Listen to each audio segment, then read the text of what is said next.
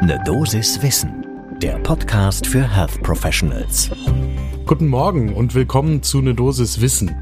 Heute geht's im Podcast für Menschen in Gesundheitsberufen um Long Covid. Und das heißt, es ist eine neue Folge von Informiertes Spekulieren.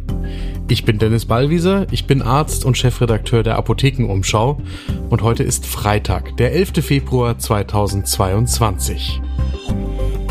Podcast von gesundheithören.de und Apothekenumschau Pro.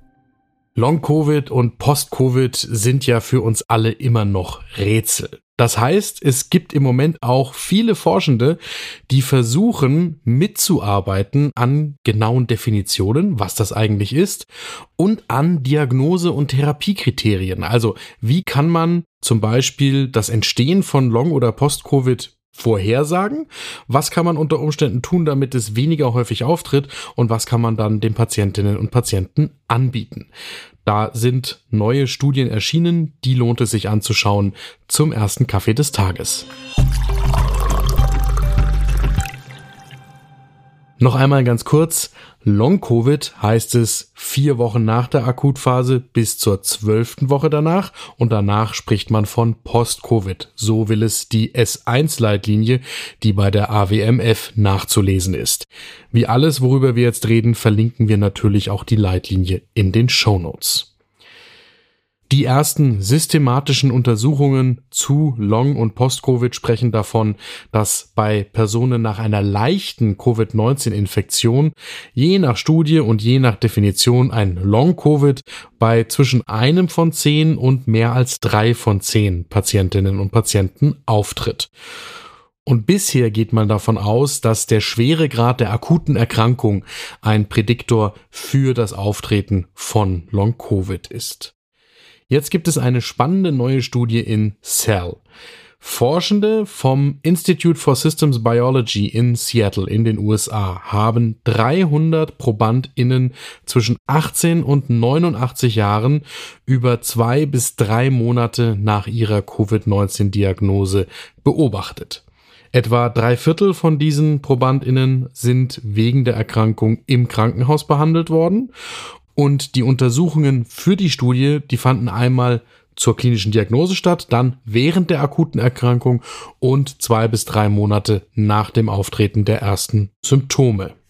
Und untersucht worden sind von den WissenschaftlerInnen einerseits Blut- und Abstrichproben.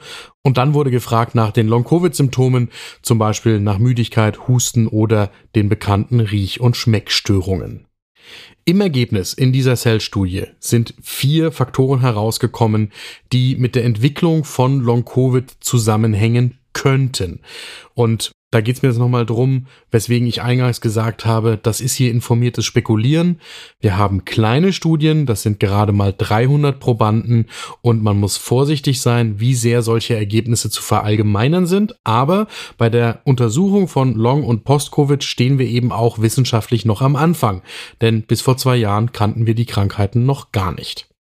So, der erste Faktor ist eine hohe Menge viraler RNA zu Beginn der Erkrankung. Der RNA-Gehalt im Blut zum Zeitpunkt der Diagnose korreliert nämlich mit dem Schweregrad der Infektion zwei, drei Monate nach dem Auftreten der ersten Symptome.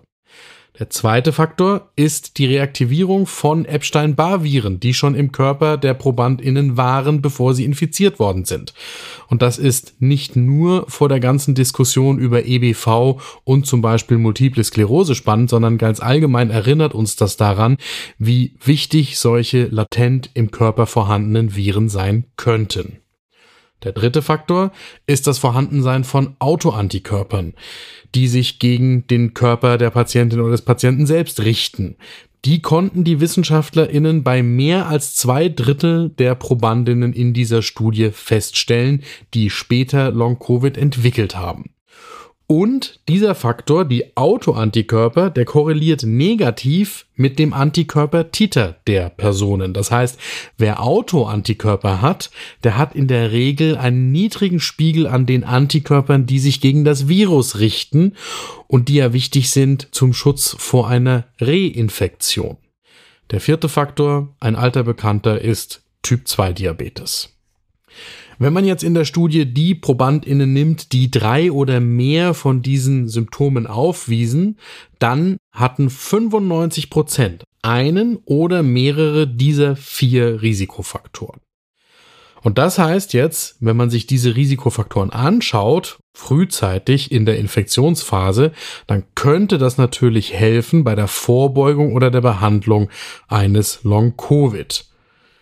Und die Studienautorinnen schließen, je schneller die SARS-CoV-2-Viren im Körper eliminiert werden können, desto wahrscheinlicher dürfte es sein, dass sich eben kein Long- oder gar Post-Covid entwickelt. Kommentare zu der Studie gibt's auch schon, zum Beispiel von Stephen Deeks, der ist Infektiologe an der University of California und hat in der New York Times gesagt, dass dieser Beitrag in Cell der erste wirklich solide Versuch ist, biologische Mechanismen für die Entstehung von Long-Covid zu identifizieren.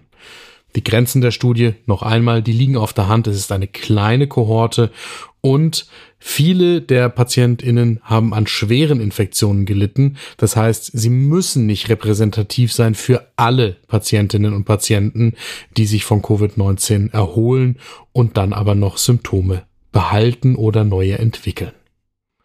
Und damit komme ich nochmal zu einer zweiten Studie, die auch noch einen Blick lohnt, diesmal in Nature. Hier haben Forschende eine Antikörpersignatur gefunden, die mit den langfristigen Covid-19-Symptomen einhergeht. Für die Studie wurden Blutproben von 175 Personen analysiert, die sicher eine SARS-CoV-2-Infektion hatten und dann dagegen 40 gesunde Kontrollpersonen. Im Blut während der Infektion wurden die Antikörperspiegel gemessen und dann sind 134 der TeilnehmerInnen ein Jahr lang verfolgt worden, nach sechs und nach zwölf Monaten mit weiteren Blutproben und der Symptomdokumentation. Nach der Infektion kommen erst die IgM-Werte und dann kommen die IgG-Werte, erst die akute Infektionsbekämpfung, dann später die langfristige Immunität. Und das Ergebnis in der Studie ist, die PatientInnen, die Long-Covid entwickelt haben, die hatten zu Beginn der Infektion tendenziell eher niedrige IgM-Spiegel im Vergleich zu Infizierten, die die Krankheit nicht entwickelt haben. Und sechs und zwölf Monate nach der Infektion hatten diese Personen niedrige IgG3-Spiegel. Wenn man das Ganze jetzt dann tabellarisch aufträgt und die Antikörperspiegel zusammen mit zum Beispiel Asthma-Diagnosen oder dem Alter der Patienten darstellt, dann kann man daraus Scores ableiten, ob jemand ein geringes, mittleres oder hohes Risiko für die Entwicklung von Long-Covid hat.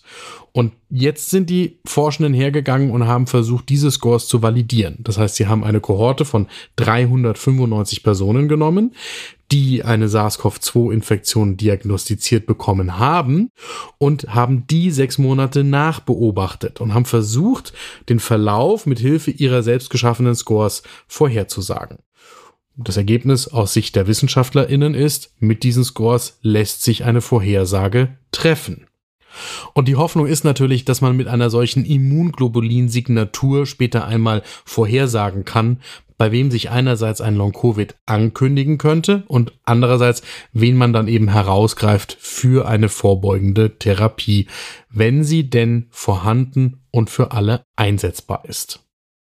Im Ergebnis sind das für mich zwei sehr spannende Studien, auch wenn wir noch am Anfang der Erklärung zu Long- und Post-Covid stehen. Aber das ist ja die Natur von informiertem Spekulieren, dass man eben etwas heranzieht, wo es erste Hinweise gibt und ein wenig die Gedanken schweifen lässt, was das heißen könnte. Das war die Woche von Ne Dosis Wissen. Die nächste Folge gibt es am Montagmorgen ab 6 Uhr in der Früh auf allen Podcast-Plattformen, auf denen ihr gerne Podcasts hört. Und wenn ihr uns mögt und gerne hört, dann folgt uns doch oder lasst uns eine Bewertung da. Ein Podcast von gesundheithören.de und Apothekenumschau Pro.